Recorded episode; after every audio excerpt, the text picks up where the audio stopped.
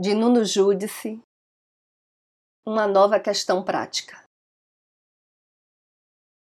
Mas o que é o real?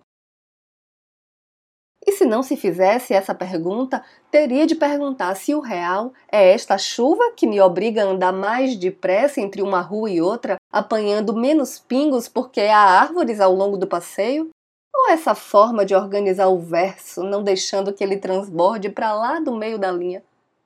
Sim, eu sei. Quem anda à chuva molha-se. E quem lê o poema em casa, ouvindo a chuva bater nos vidros, não pensa na poesia, mas na sorte que tem por ter chegado a casa e, numa atitude bem burguesa, está sentado com um livro na mão. Ora, digo eu a quem me lê, o lugar do poema não é na mão, mas no coração.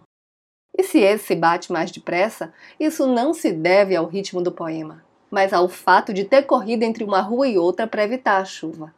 Assim, o que é o real é a chuva que cai no poema e não lá fora.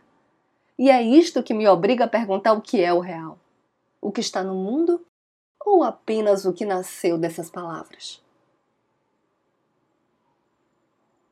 Eu sou Renata Ettinger e esse é o Trago número 97.